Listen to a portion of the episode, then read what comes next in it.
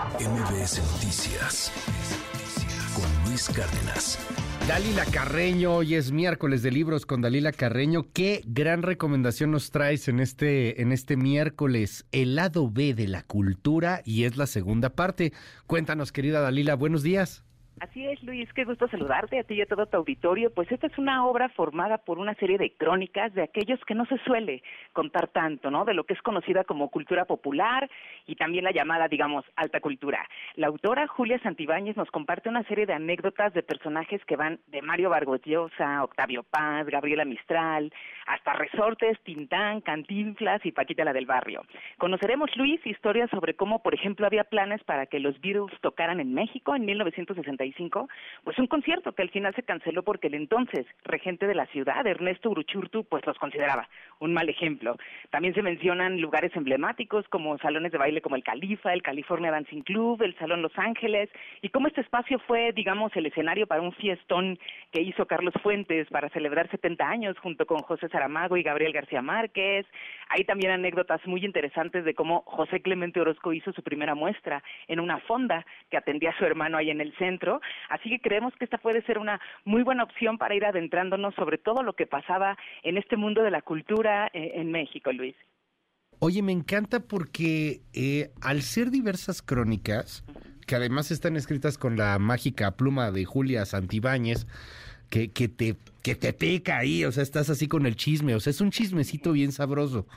Este, al ser varias crónicas no tienes que leerlo, no tienes que leerlas de, de, de principio a fin, o sea, puedes, puedes escoger la que tú quieras y te avientas el chisme, ¿no?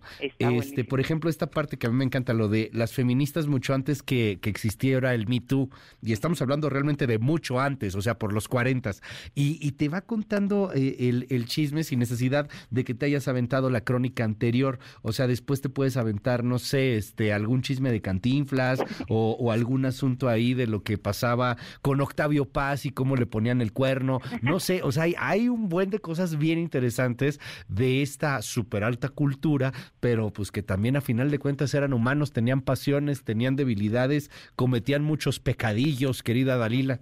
Así es, y como dice Luis, es muy interesante. También vamos a enterarnos ahí cómo en 1943 llegó este afamadísimo fotógrafo francés, Henry Cartier-Bresson, sin dinero, con una camarita, cómo se puso a tomar fotos ahí de la cotidianidad y acabó exponiendo en Bellas Artes un año después con Manuel Álvarez Bravo, por ejemplo. O como también Elvia Martínez, la conoceremos una exsecretaria de Pemex, que fue la modelo de la Diana Cazadora, como 10 años después de posar para esta obra vuelve a hacerlo para representar a la mujer de la fuente de así que como bien dices hay mucho mucho chismarajo, ya ves que nos gusta Luis. Gracias, querida Dalila, ¿te seguimos en tu red?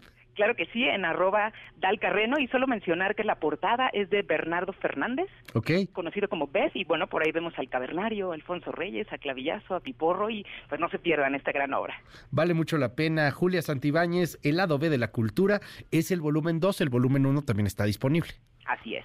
Gracias, gracias Dalila, te doy un abrazote. MBS Noticias con Luis Cárdenas.